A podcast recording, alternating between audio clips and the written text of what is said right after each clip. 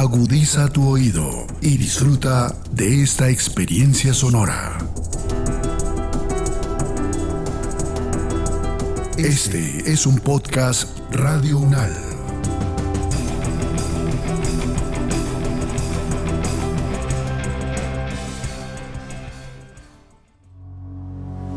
Los acontecimientos de actualidad y política internacional que fueron noticia en los últimos siete días, con una visión y análisis desde la academia. Análisis UNAL, siete días en el mundo.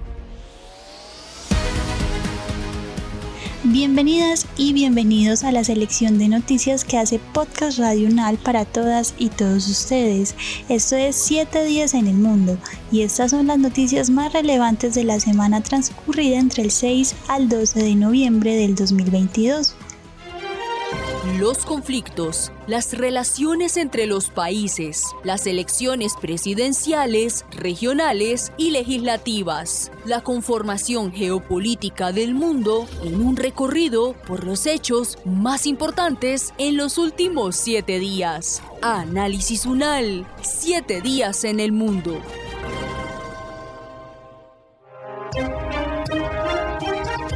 África.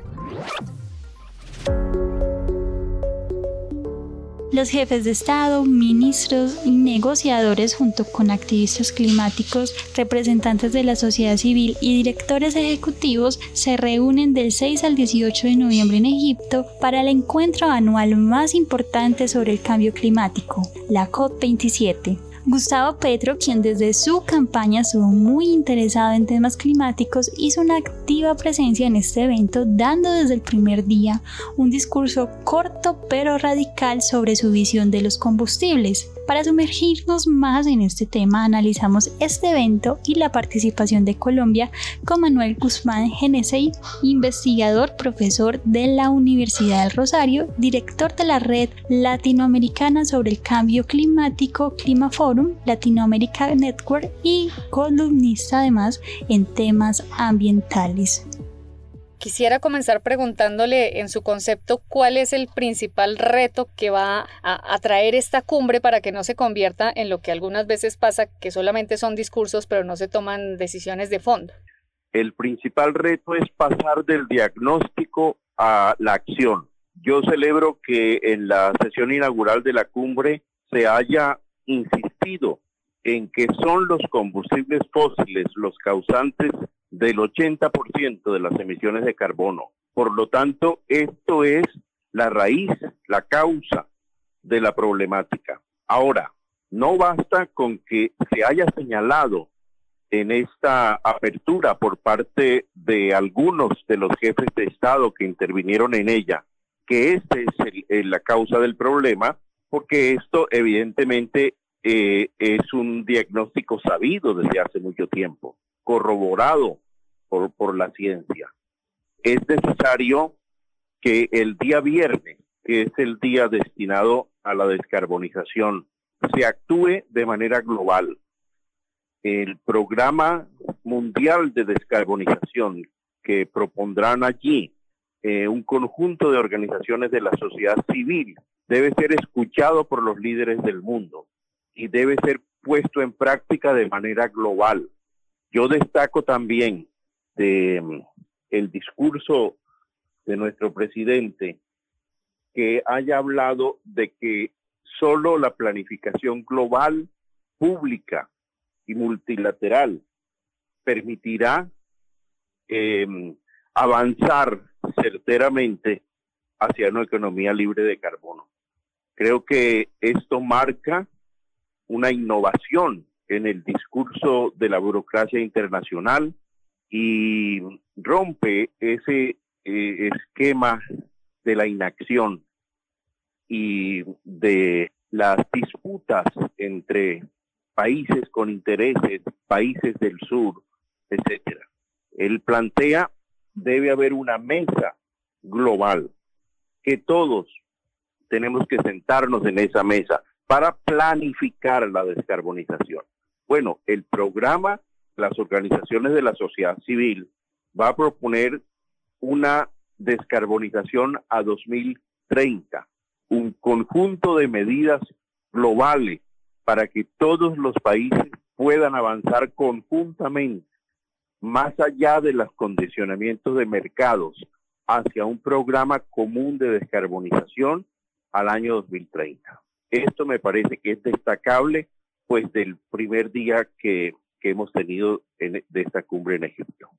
Profesor Manuel, en su cuenta de Twitter el presidente Gustavo Petro publicó el decálogo para enfrentar la crisis climática y pues que esa fue la propuesta en la ponencia que realizó en la COP27. ¿Qué opinión tiene usted sobre estos puntos? Ya nos hizo alusión a uno que era sobre desvalorizar la economía de los hidrocarburos y también valorizar las ramas de la economía descarbonizada. Este es otro de los puntos, pero yo hice alusión a la planificación pública multilateral y global de la descarbonización, que me parece aún más audaz que el de la desvalorización. Pero evidentemente avanzar hacia criterios conceptuales de desvalorización de una economía y de valorización al mismo tiempo de la economía sin carbono, que es a donde me parece que hacen falta muchos esfuerzos conceptuales, técnicos de las universidades, de los tanques de pensamiento, etcétera, creo que es lo verdaderamente clave. Ahora, en general, a mí me parece que este decálogo, pues es verdaderamente innovador.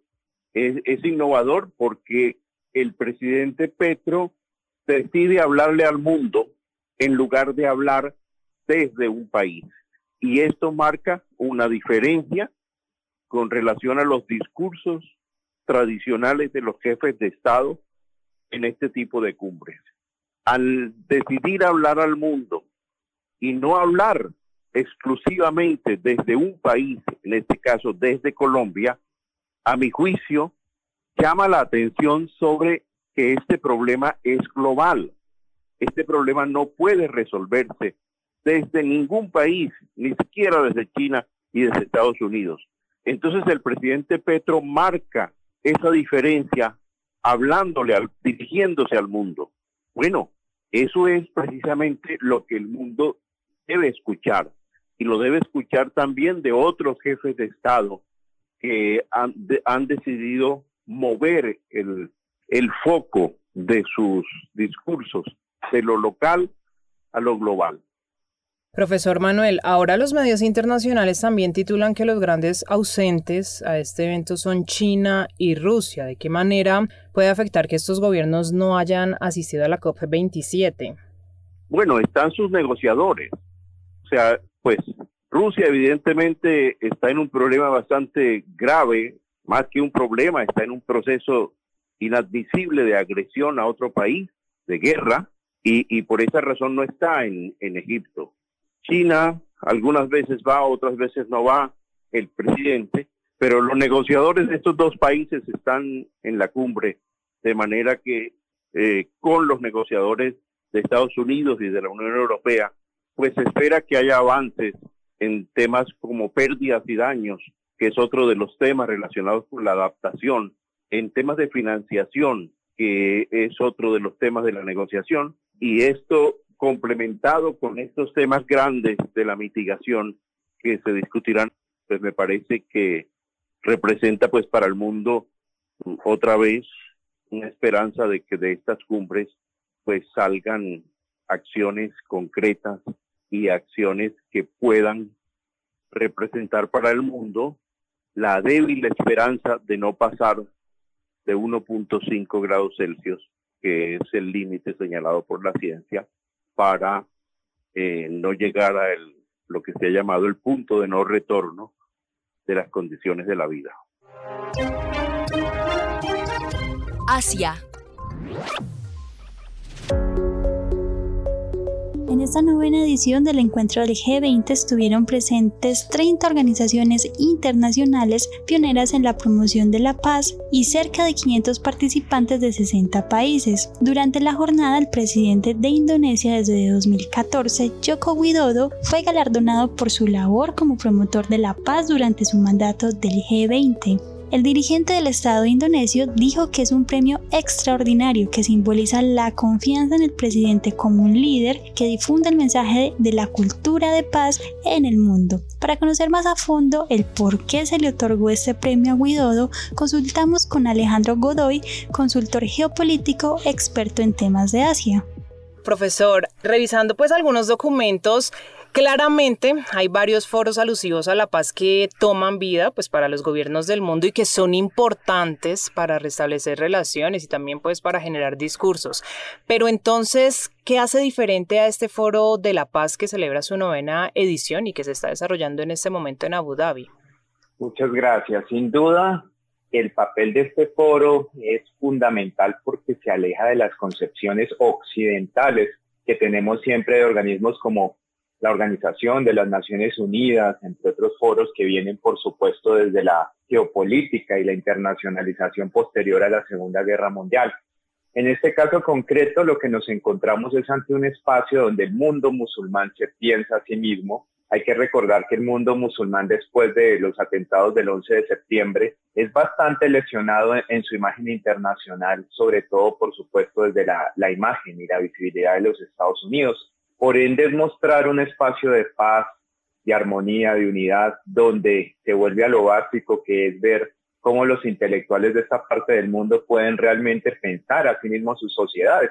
Y es tan interesante porque recordemos que en el año 2019, por ejemplo, en febrero de ese año, en Abu Dhabi precisamente se registró la visita del Papa Francisco. Eso ayudó mucho también como a darle mucha visibilidad en ese momento a este tipo de iniciativas, sobre todo para tratar de acercar a, esas dos, el cristianismo, catolicismo y el islam, que son las religiones, recordemos, con la mayor cantidad de fieles. No es gratuito precisamente que el presidente de Indonesia, Joko Widodo, haya sido quien recibiera el premio. Uno, porque es importante recordar que Indonesia es el país de mayoría musulmana del planeta, con más de 240 millones de habitantes y donde cerca del 90% de su población profesa esta fe y que cuando él llega al poder en el año 2014, actualmente está en su segundo mandato, inaugurado en el año 2019, hace algo bien interesante que es tratar de desarticular en un inicio después lo logra disolver algunas organizaciones islamistas que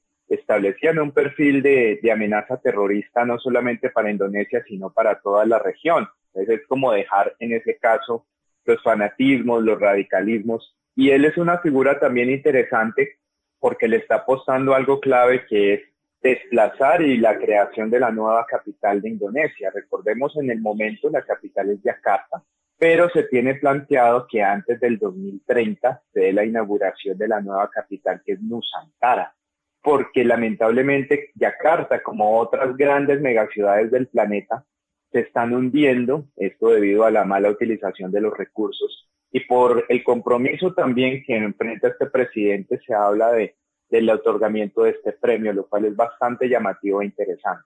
Profesor Alejandro, entonces no hay méritos para que el presidente de Indonesia haya recibido este premio de la paz, sino que uno puede decir que fue un acto por conveniencia. Correcto, bueno, por un lado al estar presidiendo el tema del G20, recordar Indonesia se convirtió este año en la economía de mayor crecimiento del sudeste asiático, pero sí, es evidente que tiene un mensaje de, publicidad, eso es clarísimo, y que realmente mm, él mismo lo dijo ya cuando, cuando en el año 2013 al interior de Indonesia se estrenó una película con su nombre, Jokowi, donde se narra como que se trata de hacer una figura heroica, pero que él mismo dijo, no, todavía yo no tengo los méritos suficientes para que se establezca ese papel de liderazgo, no solamente a nivel interno, sino a nivel internacional. Así que el premio es un reflejo también de, de ese momento, exactamente, que es más como publicidad en el momento que realmente por los méritos que él pueda tener. Se supone también que ha sido un amigable componedor, ha tratado de ser negociador en este caso de la crisis de Ucrania, porque hay que recordar que en este foro de la paz Rusia es un miembro por su posición estratégica también, las comunidades musulmanas que tienen su interior. Pero en este caso concreto realmente no son muchos los, los resultados que hemos visto en este caso concreto. Profesor Alejandro, entonces, ¿por qué el grupo G20 hace entrega de este premio? O sea, ¿qué tan implicado podría estar este bloque económico con Indonesia o de qué manera les puede servir este país para sus próximas acciones? Sí, es bien llamativo porque al haberse planteado que para el año 2035 Indonesia va a ser una de las 10 mayores economías del planeta, no solamente por su nivel de población, que actualmente es, el cuarto del planeta, recordar cerca de 270 millones de habitantes, sino por supuesto por los recursos que tiene, tiene minerales bien llamativos, las famosas tierras raras que son tan importantes en el tema base de la tecnología, tiene unas reservas importantes de gas también, y evidentemente por, por ser el país de mayoría musulmana también hay unas oportunidades importantes en términos de algo que llamamos nosotros el mercado halal, es decir, alimentos que son procesados y, y desarrollados netamente para estas comunidades en el caso concreto. Por ende, sí tiene una prosperidad y un desarrollo muy grande, pero también, como sucede en varios países de la región, sobre todo en el sudeste asiático, tiene unos retos gigantescos en el tema ambiental, por un lado, y, en este sentido, pues es algo como que se ha tratado de invisibilizar un poco, ¿no? Anteriormente hablaba del, cambio de la capital a Nusantara, pero eso ya se, establece en la isla de Borneo y en la isla de Borneo quedan algunas de las selvas más importantes del sudeste asiático. Y en el caso concreto, para crear esta ciudad se están desplazando las comunidades de, de grandes gorilas y otros y felinos también que encontramos en este caso concreto. Por ende, tiene unas oportunidades comerciales muy grandes. Hubo hace un par de años también una polémica muy grande por lo que vimos en el aceite de palma, porque es uno de los mayores productores del mundo. Entonces, en este caso concreto, sí es muy llamativo económicamente hablando, pero tiene unos problemas internos de corrupción, violación de derechos humanos y en este caso concreto también lo que hablamos la deforestación de los recursos naturales, que es uno de los últimos resguardos naturales de esta parte de Asia. América.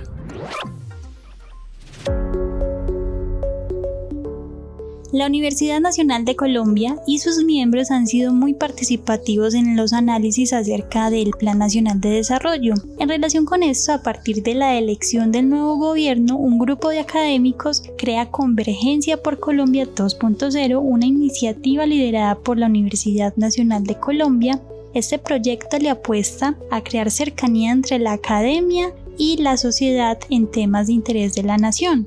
A propósito, el jueves 10 de noviembre se llevaron a cabo dos diálogos convergentes. El primero se enfocó en las propuestas en relación a la ciencia, tecnología e innovación y se transmitió a las 8 de la mañana. El segundo diálogo que se transmitió a las 9 de la mañana se tituló Paz Total, Seguridad y Democracia.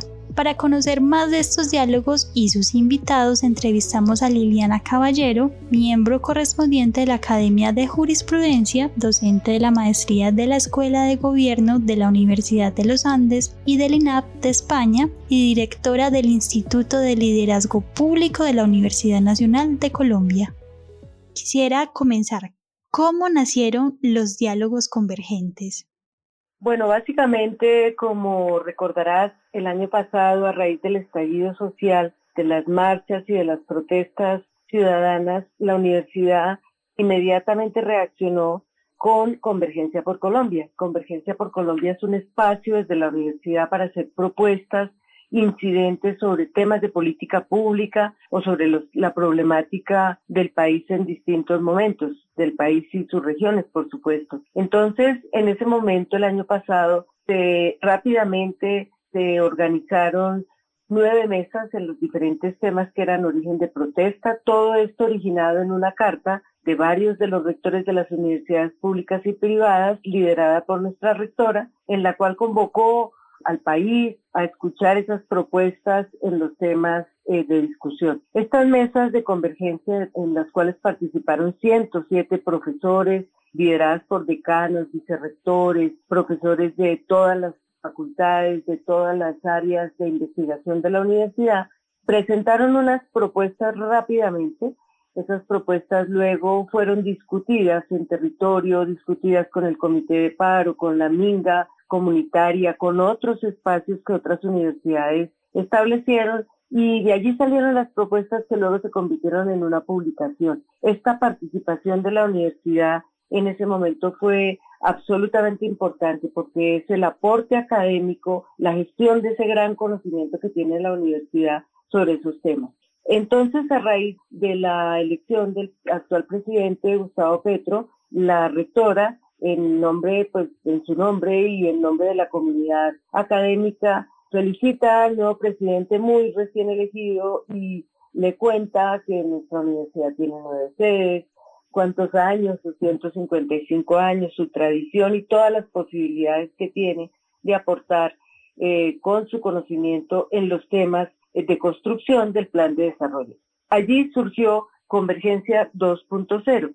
Esta iniciativa tiene como propósito, pues, justamente apoyar eh, en la construcción del Plan Nacional de Desarrollo. Para esto, pues, se reactivaron las mesas, se abrieron otras dos mesas, eh, la que tiene que ver con integridad y lucha contra la corrupción y la de ciencia, tecnología e innovación. Y estas mesas pues básicamente recogen los resultados de convergencia de 2021, compara, estudia las propuestas del plan de, del programa de gobierno del actual presidente, la situación actual, lo que está pasando en los diálogos para la construcción del plan organizados por el gobierno nacional y por reorganizar las mesas se hacen las propuestas, se inicia a trabajar en los documentos para luego con esto poder em, construir unas propuestas específicas. Entonces, ¿en qué punto vamos? Ya se organizaron las mesas, ya las mesas elaboraron documentos que están en la plataforma UN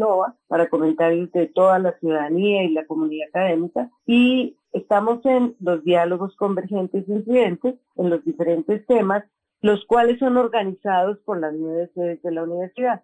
Y en esos diálogos, pues vamos a, a tratar siete temas fundamentales. Lucha contra la corrupción, que ya se llevó a cabo con la organización de la sede de Medellín. Eh, economía, Pacto Fiscal y Equidad, que estará organizado en la sede Caribe, liderado por la decana de Ciencias Económicas, Juanita Villaveses. El de Salud, a cargo de la sede de Bogotá, el liderado por el decano Fernando Galván. Educación en Tumaco, liderado por el vicerrector académico Carlos Augusto Hernández, el de Paz, Seguridad y Orden Público en la sede de La Paz, eh, moderado por el profesor Sebastián Guerra, el de Medio Ambiente en la sede de Palmira, por Manuel Guzmán Génesis, Ciencia, Tecnología e Innovación en la sede de Manizales, liderado por el vicerrector Camilo Junior. Europa. A causa de los bajos salarios en Francia, el gremio transportista, representado por el sindicato Confederación General del Trabajo, convocó una huelga este jueves. Cinco de las 16 líneas del metro gestionadas por la entidad del transporte metropolitano se encontraron completamente cerradas y hay otras nueve con fuertes perturbaciones. Finalmente el gobierno en lugar de incentivar las subidas de sueldo ha preferido priorizar las medidas para limitar el incremento de los precios energéticos y la concesión de primas libres de impuestos por parte de las empresas. Para analizar estas protestas hablamos con Guillermo Hosman, él es profesor de la Universidad de Valparaíso en Chile. Profesor, hace algunos meses registrábamos aquí en el noticiero una huelga del sistema ferroviario en Reino Unido. Parece pues que esta situación se está replicando en el territorio europeo y uno podría creer que no está mal porque son los derechos de los trabajadores. Sin embargo, ¿qué medidas se está tomando desde los gobiernos? Los gobiernos están bastante complicados, primero porque están presionados por tanto por eh, la Unión Europea, en general sus organismos financieros, y obviamente por el Fondo Monetario para mantener los equilibrios macroeconómicos, y entre ellos está la inflación, el desempleo, está, digamos, el nivel de los salarios. Y eso también impide a los gobiernos eh, generar un aumento de subsidios, que es lo que se ha estado haciendo en los últimos meses ya sea bajando el IVA, el impuesto a valor agregado, que en, varios países hay tramos, generando en algunos de ellos eh, una canasta básica que reclaman muchos de los que hoy día protestan de que los supermercados no la están cumpliendo, eh, digamos, y en esa perspectiva, el panorama económico de ayuda que puede tener la ciudadanía frente al alza de los combustibles, de la energía, que es un tema sensible dentro de los países europeos, eh, la pérdida de trabajos, la pérdida de poder adquisitivo, como ustedes mencionaban, pasan a ser elementos detonantes de un conflicto social que pareciera estar recién empezando con las huelgas en estos tres países y en varios otros más, donde empiezan a organizarse los trabajadores y van tomando no solamente un tinte ideológico, sino que también un tinte de emergencia social respecto a la, eh, a la falta de recursos para poder enfrentar esta, esta inflación que a, muchas, a muchos trabajadores lo empobrece cada día más. Comentábamos, profesor Guillermo, que estas protestas no son nuevas, pero de alguna forma cada país tiene sus, situaciones particulares. Quisiera pedirle que habláramos eh, sobre todo de los dos últimos eh, países. Eh, comencemos con el que concentra sus protestas hoy, que es Francia. ¿Qué situación ha observado usted allí? ¿Cómo ha sido la gestión del presidente Manuel Macron? El presidente Macron, digamos, en Francia, ha tratado de poder eh, neutralizar y poder evitar justamente que este paro se transforme en algo que sea un, em, un inicio que complique la gobernabilidad de, de, su gobierno, pero que también lo coloque en una situación de crisis. En esa perspectiva, en Francia, si bien es cierto, parte importante las protestas están en las principales ciudades, están, han empezado a extenderse y particularmente por lo que ustedes también señalaban en términos de que el transporte que se está viendo afectado, tanto el transporte estatal como el transporte privado, que ha disminuido considerablemente sus frecuencias y su capacidad de poder eh, servir en la hora punta. Y en ese sentido, eh, Francia y el gobierno de Macron está enfrentando una verdadera crisis institucional respecto a cómo responder justamente a esas demandas, como sabiendo de que esta demanda se va a, cruzar con los deseos de la oposición a Macron eh, para poder desestabilizarlo. E, y en ese sentido, la debilidad institucional de Francia es, es el verdadero desafío que tiene hoy día Manuel Macron para poder seguir adelante. Y en el caso de Bélgica, profesor Guillermo. En el caso de Bélgica hay algo, algo parecido, donde ya Bélgica ha anunciado, por ejemplo, de que no está dispuesto a dar más subsidios. Probablemente eso es una parte del discurso oficial que tiene el gobierno belga, pero que al final del día va a terminar cediendo respecto a todo ello. Y el argumento que está dando el, gobierno belga es que dar más subsidio va a cooperar a que aumente la inflación, que va a ser particularmente un tema de las autoridades económicas de, ese país para poder establecer de qué manera digamos, eh, coopera a que esta crisis y las huelgas asociadas a ello, justamente por los problemas que generan no solamente en el transporte, sino que en el día a día de cada uno de sus habitantes, eh, vaya a generar también un problema político dentro de un país que además eh, políticamente como está fragmentado y que daría paso probablemente a, eh, a presiones mucho más mucho más duras desde el punto de vista de los temas políticos de ese país y donde se puede sumar una cantidad de gente que no, no estando de acuerdo con las razones ideológicas, sí vive en carne propia las carencias que, que implica una mayor inflación y un menor poder adquisitivo.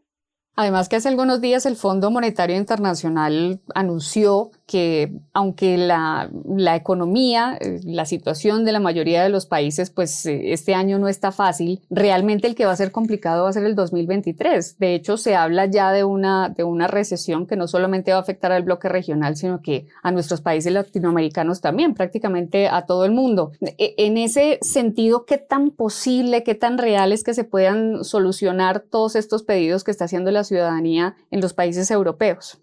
Yo lamento decir que, desde el punto de vista político, por lo menos el espacio de maniobra que tienen los gobiernos es bastante limitado. Primero porque dependen del nivel de deuda que cada uno tenga y los países que estamos hablando han ido aumentando su deuda pública de manera importante y eso restringe la capacidad o la posibilidad de que el Fondo Monetario u otro organismo financiero internacional, incluso la propia Unión Europea, eh, pueda generar eh, ayudas adicionales para poder mitigar la falta de eh, poder adquisitivo que tiene la población. Eso también lleva a que existan en cada uno de esos países un cuestionamiento al respecto a la ayuda económica que se está brindando a Ucrania. Es decir, hay un, hay un efecto eh, secundario, pero no menos importante en ese sentido, donde efectivamente, dado las condiciones invernales que está viviendo hoy día eh, Europa, más, más la inflación, más el alto costo de la energía en general, digamos, eh, van planteando un escenario político que va a requerir medidas extraordinarias para poder evitar que efectivamente se transforme en una protesta social masiva e incluso que coordinada a través de varios países.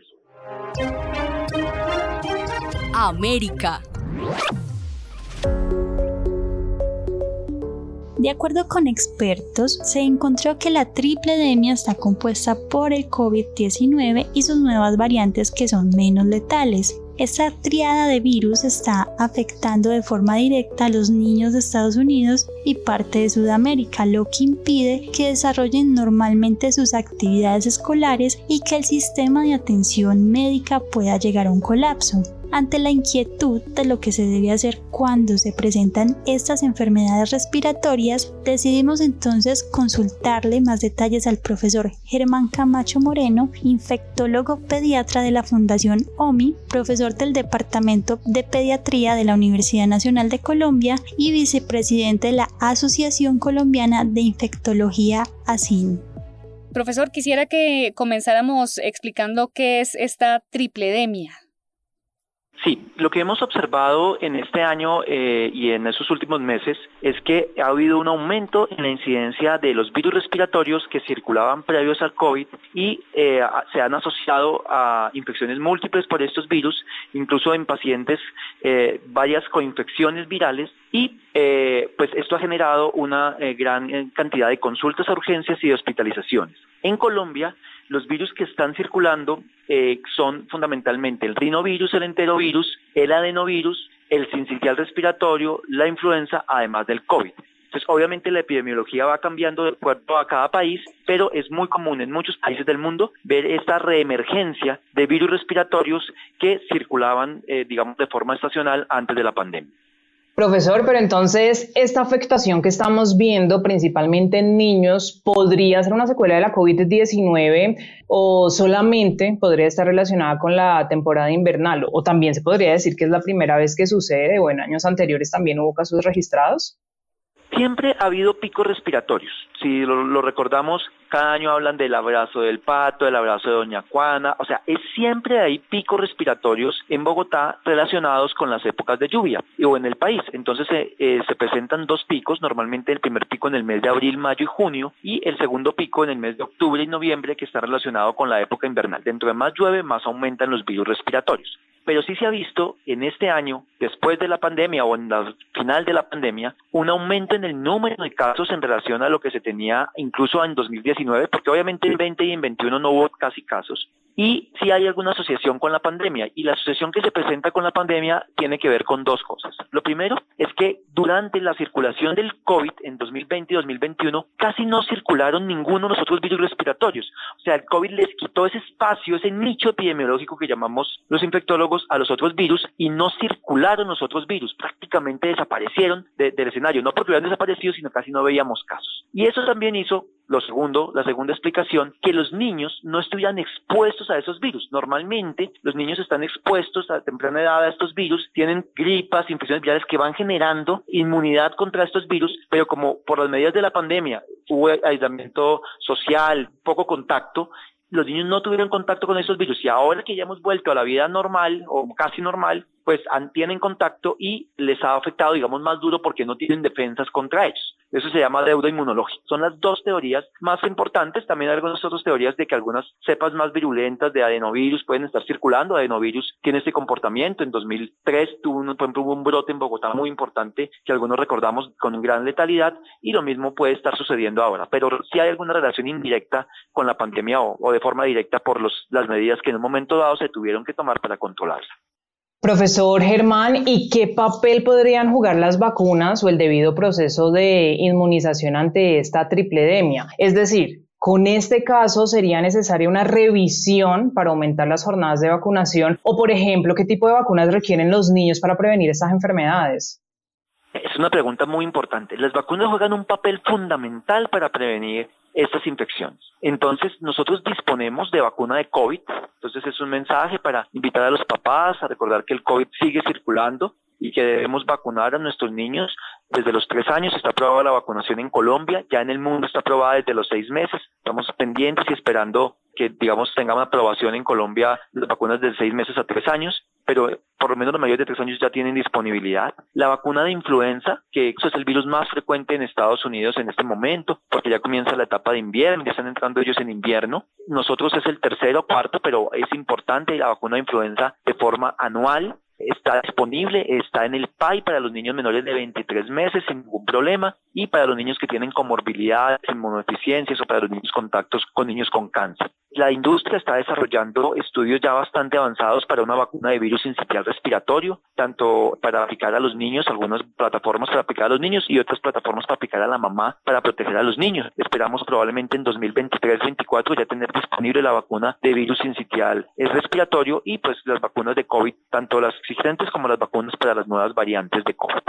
Profesor Germán, por último, ¿por qué los casos de la tripledemia se están presentando en Estados Unidos y algunos países de América del Sur? O sea, ¿qué características tienen estos territorios para que se replique la infección? Sí, especialmente Estados Unidos y el cono sur, pero realmente está dándose en todo lado. Nosotros lo vemos aquí en el hospital todos los días. Nosotros aquí para la semana 43 tenemos alrededor de 8.100 casos de infección respiratoria en niños menores de 5 años en Bogotá y alrededor de 2.200 en menores de un año. El pico más alto fue en junio, aquí en Bogotá. Aquí en Bogotá está relacionado con la época de lluvias, fundamentalmente. En los países también tiene que ver con las estaciones. Entonces, especialmente en Estados Unidos, tiene que ver con que ellos están entrando en el invierno. Todos los años ellos tienen picos de influenza en el invierno, pero lo que les llama la atención a ellos en la alerta que sacaron es que se adelantó el pico de influenza unas seis semanas y pues tiene que ver con eso, con que está circulando más y con que no circuló durante las épocas de la, de la circulación más alta de COVID. El COVID sigue circulando. Entonces, plenamente tiene que ver con los factores climáticos y con los factores relacionados con las medidas, digamos, de no exposición a estos virus durante la pandemia, que, digamos, fueron medidas necesarias en su momento para controlar la pandemia, pero que también hace que este reto inmunológico no se hubiera dado en los niños que seguir cuidándonos, higiene de manos, mantener la distancia física igual y la última recomendación, los niños que tienen síntomas respiratorios no los mandemos al colegio, ya casi van a salir a vacaciones, pero no los mandemos al colegio porque eso es una manera importante de disminuir los contagios. Guardémonos en la casita quizás una semana y con eso vamos a disminuir. Los síntomas de los virus son indistinguibles entre uno y otro, entonces, pero las medidas de prevención son comunes. Este fue el resumen de 7 días en el mundo, con lo más destacado y los comentarios de los expertos del programa Análisis UNAL de la emisora de la Universidad Nacional de Colombia. Gracias por su sintonía y por preferirnos. Hasta una próxima oportunidad. Los acontecimientos de actualidad y política internacional que fueron noticia en los últimos siete días, con una visión y análisis desde la academia. Análisis UNAL, siete días en el mundo.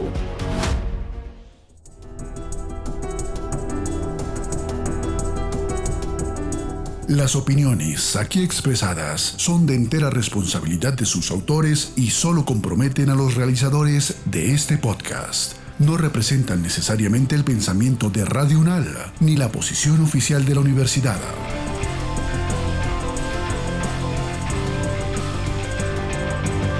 Este y otros podcasts en nuestro sitio web podcastradio.unal.edu.co.